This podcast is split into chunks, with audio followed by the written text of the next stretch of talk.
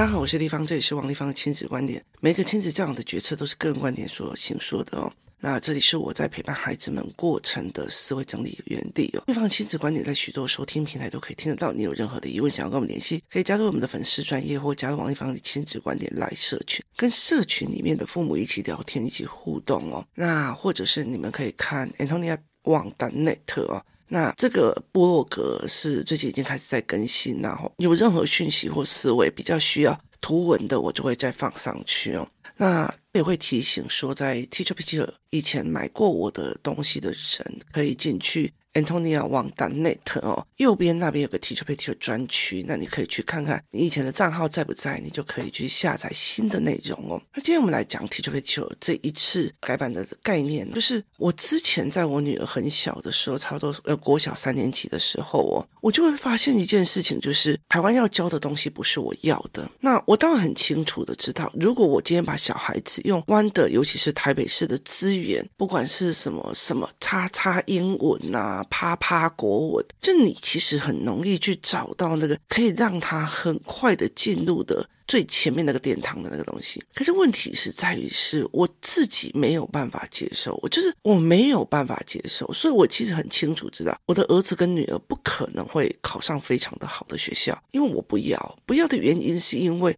我不想要让孩子在这一块东西里面去做琢磨。同样一件事情是来这样子讲的哦。如果我今天像呃有一天我在写教案，然后我在写教案的时候，我在想说，呃有一个女生她穿着皮衣，然后坐在一个重型机车上。那这一个人，例如说，呃有一个人想，哇好帅哟，女生这样好帅哟，然后。另外一个就是哦，穿成这样子的一定都是那个小杂啵？就这种人就叫你各用什么样的角色立场去评断同一件事情哦。然后左边我儿子就在呃检讨他国语考卷，那个检讨国语考卷我说。请问以下作家哪个叙述为错？这样子，然后我女儿在家里面，我几乎都没有看过她读国文。那以前从以前到现在，我也跟她讲说国文不用读，我甚至会呃找一些教案，就说你这弄弄你就可以 A 加。那那时候国中的时候，她不相信我，后来国呃。他那时候就是跟我 argue，那到了他会考的时候，他后来真的是国文考得很高分，是因为我当初给他那些教案。那他后来就发现，上了高中之后，他完全不读国文。然后很大的一个概念是，他那时候就在我旁边，因为他快要期末考，就在旁边读国文。那那个是一个余光中的一一首新诗，他在讲说三十五年前他跟他老婆呃入洞房的时候的一个红蜡烛所产生的像。我女儿就讲说，明明就是一个很短的文字，他们为什么可以去脑补这个人的想象恩爱，有的没有的，去补了他三倍以上的注释，而且坚信他们是真的，然后叫大人要去背诵。所以他觉得这个东西不合理。我觉得，呃，这个是一个时代的问题。就是在早期的时候，其实，例如说中国来台湾的时候，中国国民党来台湾的时候，那个时候他希望台湾用中国文化的，呃，喜欢中华文化才会喜欢他的认同。好，就是像日本人来台湾也会叫台湾人要呃读日文啊，这是一样。今天如果我们台湾还就是日本没有战败，我们现在还是日本，那我们应该就是日本的教育教科书。这是这是一个统治者跟统治权里面的一个很 common sense 的殖民殖殖民的文化。那他们来了之后就希望你读这个，可是那个时候的文本不多，就是文本不多。如果如果有在学呃中文体系，在看唐诗，唐诗再怎么样，就号称唐诗三百首。可是真正我后来到最后才发现，唐诗不是这样。我们可以背，为什么台湾就只有那几首？那很多的唐诗根本就不是，就是这样。什么《满江红》那个也要死背，我就觉得《满江红》死背傻啊。那什么呃，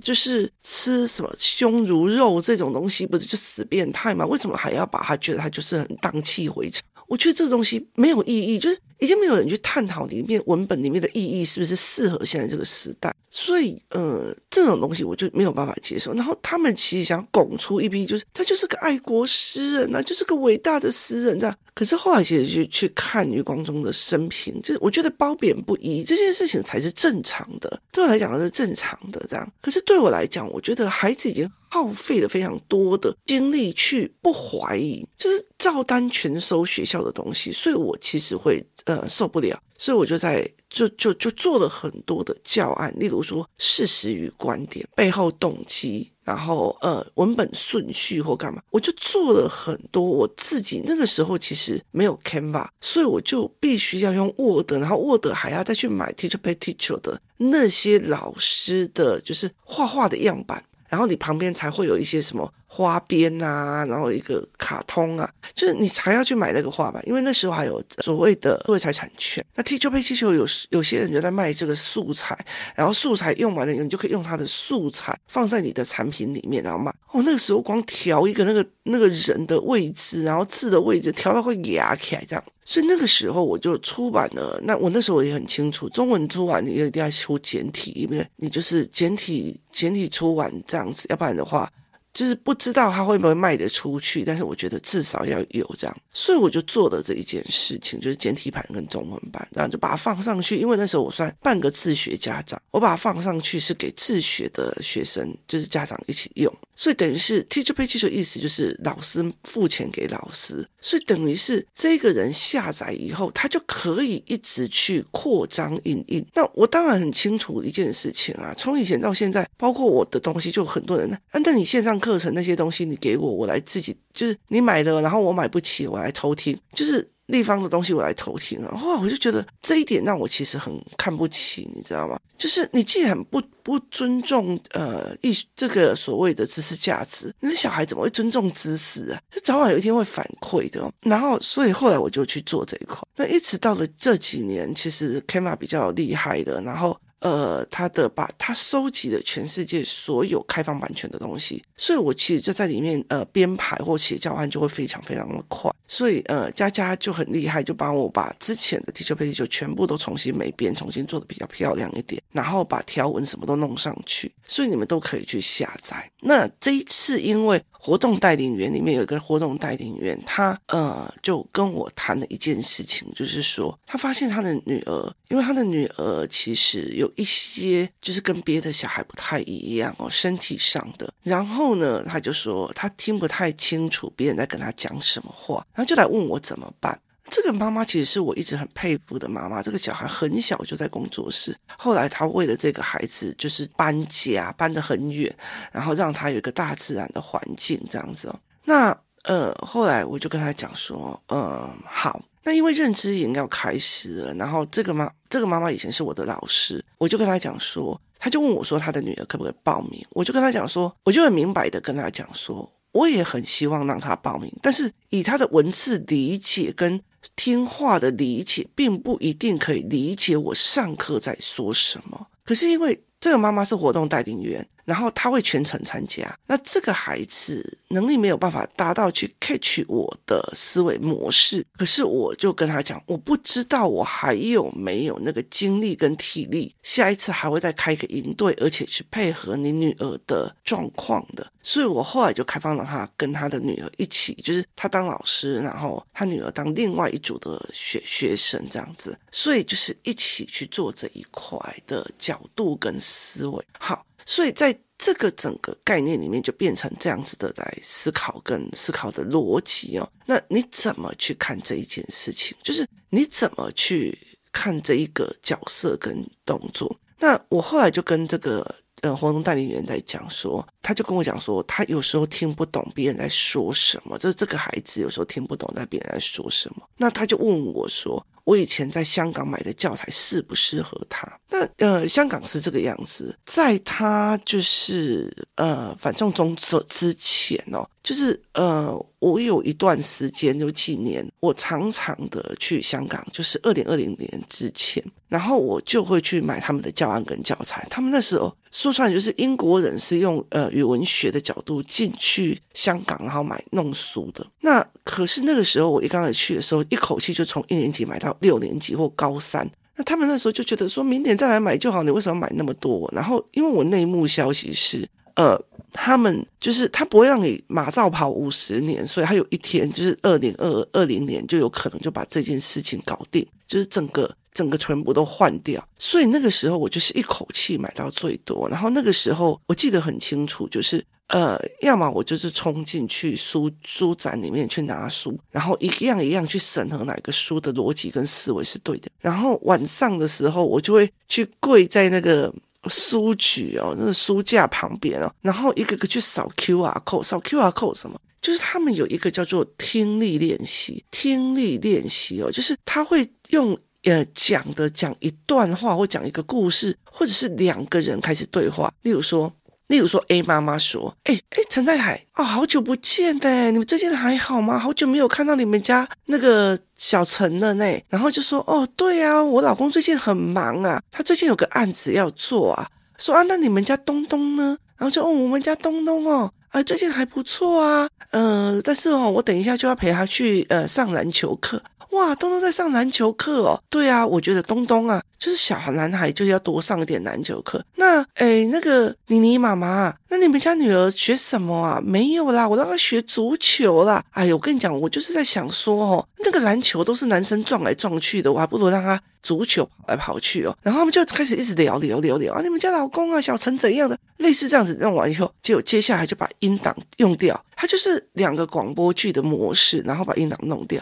然后接下来问，请问东东学哪一门？就你等于是你要很专注的去听这两个人在讲话的内容，然后去抓出他的讯息，你知道吗？那时候我看到香港有这个东西的时候，我真的觉得有点惊呆了。为什么呢？因为其实我在立法院里面很大的一个部分就是用我的听觉方式去抓很多的讯息。然后呢，呃，有一个孩子，曾经有一个孩子，他也他妈妈也跟我讲说，这个孩子只就是只要一读书就进入他的世界，什么一直看嘛，就是看到我就说他应该先练听觉，所以我就会把这一套给他让他练。那像我儿子就不行，为什么？因为他已经想很多，他会自动脑补哦，所以就并不适合这一套这样子。所以不是每一个孩子都适合的。可是这一个东西它其实很复杂的。那早期香港。我有买过一段时间的香港的二手教材，那个时候因为就是黄色雨伞的事件，我们就已经开始担心要把那个所谓的香港的教材保留下来，所以于是呢，我们就做了一件事情，就是我们就做了一件事情，希望我们可以透过这件事情把香港的教材。完完全全的保留下来，所以我就就买了很多二手的香港书。那我就发现到有几个小朋友写过的类似那种巧连字的东西哦，他就会讲这样子：“哎呀，小杨你好啊，那个小杨小杨，那个小马生日快到了，你要送什么？哦，我不知道送什么呢。可是我看到哦。”我旁边家里面有一边，我家附近有种了一区，整个都是黄色的花。我想要送黄色的花束给他，诶，那你要送什么呢？呃，小猪。然后他就说：“哦，我跟你讲哦，我想要，诶，黄色的花很不错啊，可是我没有诶。那我就在想说，我要不要送？呃，我们家那边哦，有那种所谓的红玫瑰给他这样。那他们这样聊聊聊聊完以后，他就问你小花送什么？然后想要送什么？好，在台湾很多的东西就是这样子，就是你如果看文本“陈先生”两个冒号，你就知道是陈先生讲的。可是如果你在听广播剧的时候，哎，单身单身，那你自己就不可能是单身，你有意思吗？是这个两个逻辑是有问题的，就是不一样的逻辑差的，所以孩子很多东西就没有办法理解。那可是问题是我找不到幼儿的这一块，就是我找不到幼儿的这一块。他我后来再去找的时候，他这一部分。几乎都是运留在所谓的放在所谓的类似就是学前杂志这种东西上面，所以它其实很少。那我为什么会常常跪在那个呃书局在那边听？是因为我要听他的语速，因为有些呃阅读理解很怕小孩听不懂，就会今天儿啊就讲得很慢。然后他有另外一个问题就是。呃，它大部分都是广东的普通话，那并跟有些台湾的普通话不太一样。那台湾的国语不太一样。那可是我后来会觉得说，这个对呃，一开始就要一千个字或一千对话的东西，你马上要听很难。那我那时候我就一直在思维一件事情，就是我就一直在思维这一件事情，就是这整个广东话，这整个思维，那到底要怎么去思考的？我的意思是说，我怎么去想这一件事情啊？所以我就就在想，到底我要怎么去思考这一块？那怎么去做这一块？那我就在思维说。不对，这个太长了哦。那我也一直在想，为什么英国人会要他们的就是孩子们，然后去做听觉的训练？那我就想到我的就是 information 的来源，就是我的资讯差很多都是因为偷听而来的。所以其实我在工作室里面也常常运用这种偷听的模式，就是间接教旁边旁边旁边的那一个人哦。所以呃，就会很容易去做这一块。那后来我就在跟他们聊这个时候。我就发现台湾的孩子，因为在呃，他们很难去理解一个听觉的一个思维，所以我于是呢，我就在这一次的 Teacher Pay Teacher 的时候，我就去帮这一个活动带领员的孩子，因为我知道他接下来要来上我的课的话，他有可能会没有办法理解我说话，所以我就让他开始用听觉思考与分析，所以我就赶着，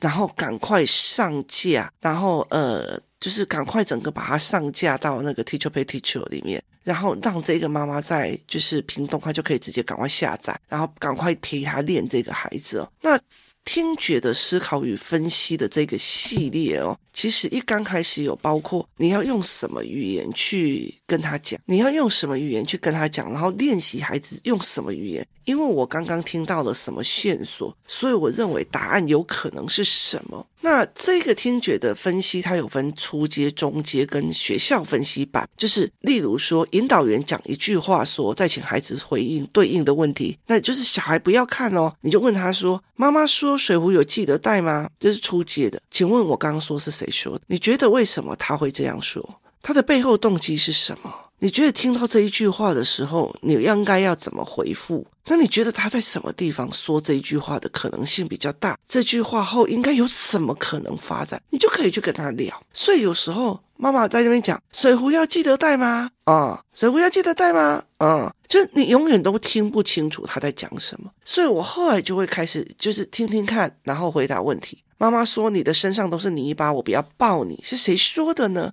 你觉得他为什么这样做？那有些小孩解读他不爱我，不是哦，他是你的身上都是泥巴，因为泥巴会沾染到我，所以我先不抱你。这个东西你就可以去判别他的逻辑跟思维是往哪个方向。我没有这样子讲他，跟我讲 A，原来他这样理解是这样两回事。所以我后来就做了所谓的听觉思考的逻辑，然后有一阶的，有二阶的，二阶的就会呃相对呃一阶的大部分，初阶的大部分就是一句两句，然后下面有很多的问答让你去问他。那如果去就是说呃呃。就是比较二阶的，就这样。今天小花原本约了小平一起去动物园的，可是因为下大雨就取消了，他只好在家画图、拼拼图。之前都一直没时间玩这些事情，趁大雨都完成了。什么时间？什么天气？原本他应该要做什么事情？什么因？什么原因改变了哦？然后他后来开始做什么？为什么他平常没有做这些事情？然后你是怎么推论的？就是你听了这一段，你就必须把他的 data 拿出来分析。这也是我其实，在立法院里面常在干的一件。我听了一个 data，然后我们就必须要来分析。那这个会用在哪里？用在讯息差，用在逻辑差，用在很重要的一件事情，就是呃，其实哦。到了很大之后，很多的人就觉得说，老师在上面上课，小孩没有在听，就是小孩没有在听，他没有办法理解。很大原因是听觉是有状况的。那听觉有分很多种，包括有些人有办法聚集听觉，聚聚焦听觉，有办法是有些人的是扩散听觉的，这他的听觉是往外扩的，所以他身边谁讲任何话，我今天在面对你讲话，就是我了，我在面对你讲话。旁边、右边、后面谁哪个小孩讲哪些话，我都还会一起共同思考，就是多工远思，注意正者，我就会有这样子的一个思维。所以这个东西我就让他来练习，就是诶，我讲了什么，然后你用了什么。那这为什么会放在 Teacher Pay Teacher？因为你买了一个教材之后，你讲了，你可以用四五个小孩一起用，但是前提在于是，如果你自己的小孩是那种讲话都很难讲得很完整，然后就这样，是啊，对啊，就是啊。就是那种三个字、四个字以内没有办法整套的，就不要团体教。因为一团体教，别人讲完了，他就是轻松了，他就不用练了，所以就会有这样子的状况哦。所以后来其实有时候我们就会让呃学习，就是活动带领员做。那这个除了初阶、二阶之外，它还有一个叫做老师交代版本，就是老师交代的版本，就是真的到后来就是觉得，我觉得老师在交代什么，你们都没在听，连我儿子到现在，我只是选择性听哦，就是例如说，老师提醒大家定签国宿舍自期中考考卷，你是学家，你是学生，你要带什么回家？当老师提醒大家定千国宿舍自期中考考卷，那你是学生的话，你要带什么回家？就是国宿舍自期中考考卷。回到家你要做什么？订正与签给了妈妈签名，国语、数学、社会、自然期中考考卷怎么做？先把它订正了以后，再拿去给爸爸妈妈签名。背后原因是什么？让老师知道你已经改正了，让爸爸妈妈知道你已经订正了，知道了为所以要做什么事了？就是其实老师只是订签国宿舍自期中考考卷哦。好。你后面其实就要有这么多的理解，台湾没有人陪孩子去做这一块的教学理解，所以其实很多的孩子，老师我的孩子讲不听啊，老师啊我的孩子我跟他讲，他就装作没听到，他不是装作没听到，他有听到，但是他也没办法理解哦。然后所以例如说，老师说以后我们班每周一穿班服，每周二四穿体育服，其他时间可以穿便服，请问星期五穿什么？就你马上问的时候，你就会就会了解他不一定可以运转的那么的快，或者他在听话的过程的理解没有办法那么的快。所以我会后来就会觉得说，对，我要先让孩子先由基础的这边开始用。那因为这是他们生活的，例如说定迁国宿舍自期中考考卷，我要知道他怎么理解的。那这些什么定迁，就台湾很喜欢，就是所谓的说辞。定迁就是订正加签名，然后国宿舍自就国语、数学、社会、自然，就这个东西是呃。要这样子再去做的。今天发下一张学习单，明天要记得交。那你需要带什么回家？你要把那张学习单带回家，不是老师说今天发上一张学习单，明天还来交。今天发下一张学习单，明天要回来交。他没有讲一句话，就是说今天我发下了一个学习单，记得带回家。写完之后，明天早上要把啊，写完之后把它放书包，明天一大早回来交给老师哦。这么一大串，它会变成了今天发下一张学习单，明天要记得交，所以它等于是孩子的听力理解会有状况。所以后来我就呃跟着妈妈讲说，其实他那时候已经跟我反映说，这个孩子就是有时候听，他在怀疑他没有听懂，那就问我说，香港那些教材可不可以？我就说不行，对他来讲太难了，而且他会搞砸，整个头脑会混在一起啊。所以后来我就用这种听觉的训练跟给他。我说我帮你写，我帮你写教案，然后你去跟他聊。那我就跟他讲说，因为他是一个呃很喜欢跟孩子聊天的妈妈，也很努力。他说从屏东然后付钱，然后去高雄或者是去台台北这样子，然后来上课来这样，然后来问事情，然后甚至他呃自己要起来带带活动干嘛？我跟他讲说，你以后在高雄那边，你想要带你也可以带，那你想要做你也可以做。然后就在这样子做，我就说好，那你看在你那么认真的份上，我帮你弄。我告诉你哦，其实我觉得我对我来讲，说妈妈很认真想要做某些事情，我会帮妈妈。后来让我觉得说，她都不会认真把问题丢给我而已，我就跟你讲，我根本不想帮哦。所以这就是一个概念哦。所以后来我就就是强改着把这几份听觉思考的这一件事情哦，全部都把它在趁着过年前，就是寒假前的时候。丢上 Teacher Pay Teacher，让他可以在家里赶快把它印下来，然后念，然后开始跟孩子聊，然后你就知道他会漏点漏在哪里。如果今天一句他是没有办法呃解压缩吗？就是国宿舍自，他也没有办法解压缩，还是他没有办法去把一件事情讲清楚？例如说，今天发下一张学习单，明天记得交，他没有办法把中间补齐，就是今天发下一张学习单，记得带回家。回家以后要写好，写好以后放书包，明天来的时候再交给老师。这中间补齐的一个要件内容，他没有办法去做这种要件内容。你看到像台湾多少的人，其实是到现在大人都没这个能力。老板讲什么东西啊啊啊啊，那你怎么没有人去回去做？啊，你又没有讲，就你了解的意思吗？就啊，你又没有讲，就他要你仔细再去做这一块哦。可是他其实是有解压缩、再压缩、再解释的一个功能，所以听力这件事情是蛮有趣的哦。所以后来我才赶快把这个教案放上去了。如果你们也想要陪孩子练的，或者是呃海外的一些朋友们哦，那你们就可以去 antoniawang.net，然后右边那边有一个 TPT 的连接，就进去，然后呃就是可以用信用卡，也可以用，因为它是一个美国的 Teacher Pay Teacher 呃网站，那很多人就会觉得，哎、这里面有好多的教案还不错。